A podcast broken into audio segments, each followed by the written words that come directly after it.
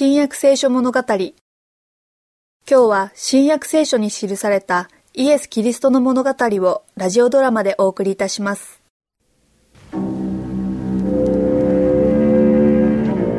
ユダはイエスを陥れることで自分の果たした役割を思うとあまりいい気持ちはしませんでした。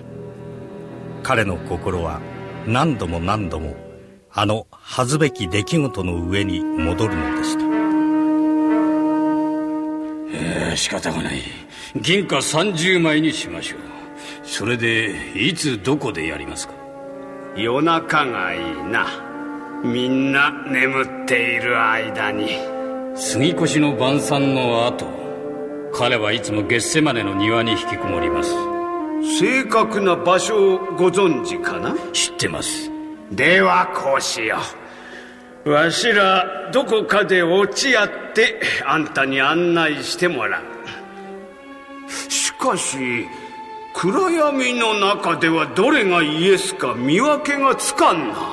私が彼に接吻してみせましょう。自分の弟子に接吻で裏切られるのか。それもたった銀貨30枚でな。口の利き方に気をつけなされ騙されてはならんぞ。先生ここにおられましたか？ユダあなたは接吻で人の子を売り渡すのか？犯人たちイエスが逃げないように捕まえろ。まさかイエスはこのままこんなボートどもに捕らえられたりはするまい。でなければ私も私に何か言われましたか？いやこっちのことだ。奴らは主の御手を本当に縛りおる。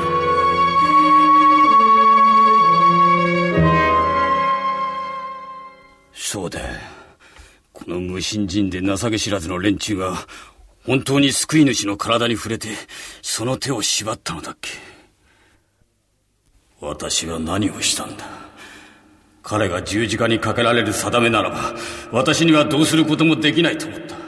その一方彼が不死身ならば私の裏切りで彼は自分の命を救わざるを得なくなりイスラエルの王たるにふさわしい力を発揮するだろうと思ったのも確かだ。やあ裏切り者君。私は本気で彼を敵の手に渡すつもりではなかったのだいや文句を言ってるんじゃないただ訳を知りたくてねあんたは何年も彼と一緒にいて彼の立派な技や奇跡を見たんだろそうだ。そのことを誇りに思っている。裏切っておいて誇りに思っているというのかね。主と主の教えにははっきりさせる必要な点がたくさんある。彼は本当に救い主なのか否か。イスラエルの王としてダビデの王座につくのかつかないのか私はこれらを試そうと決心したのだ。たとえイエスが囚われの身となっても真に救い主であるならば彼から多大の恩恵を受けている民衆がこぞって彼を王に迎えよう。そうすればあんたは彼を王座につけた功労者というわけか。その通り。そして私は新しい王国でイエスに次ぐ高い地位が保証されるだろう。なるほど。つまりあんたの主人のためにもあんた自身のためにもなるというわけだな。もうそうだ。もう一つ聞かせてくれんかね。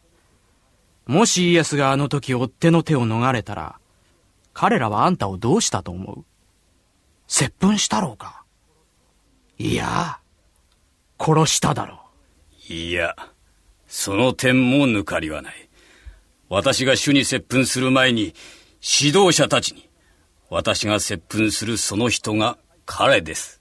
しっかり捕まえなさいと言ったのだ。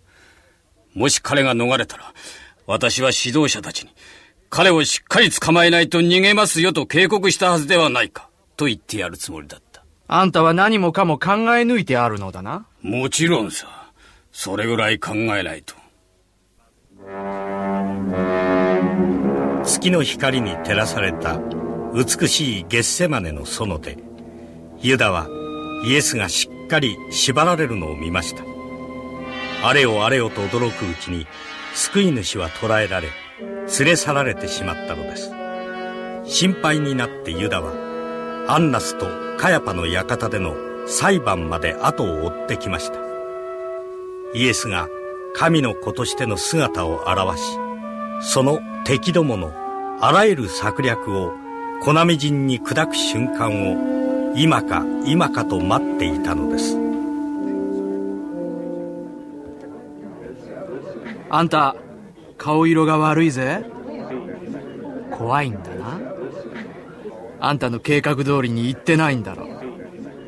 イエスがあんな下劣なボートどもの侮辱に甘んじようとは思っていなかった。結局のところあんたは主人を死に追いやったんだよ。言うな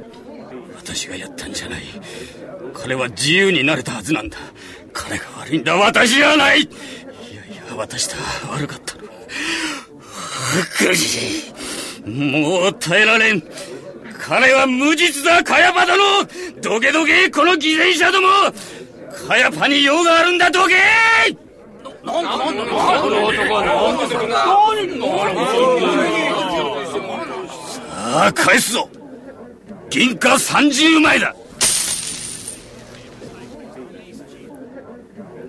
かやポ様大祭司閣下イエス様を解き放してください。あの方は死に値するようなことは何もしていません。私こそ無実の人の血を売るようなことをして罪を犯したんです。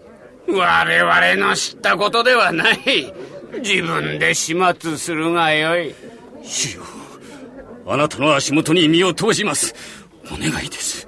主よ、この汚らわしい指導者どものましからご自身をお救いください。もう遅い。もう遅いのだ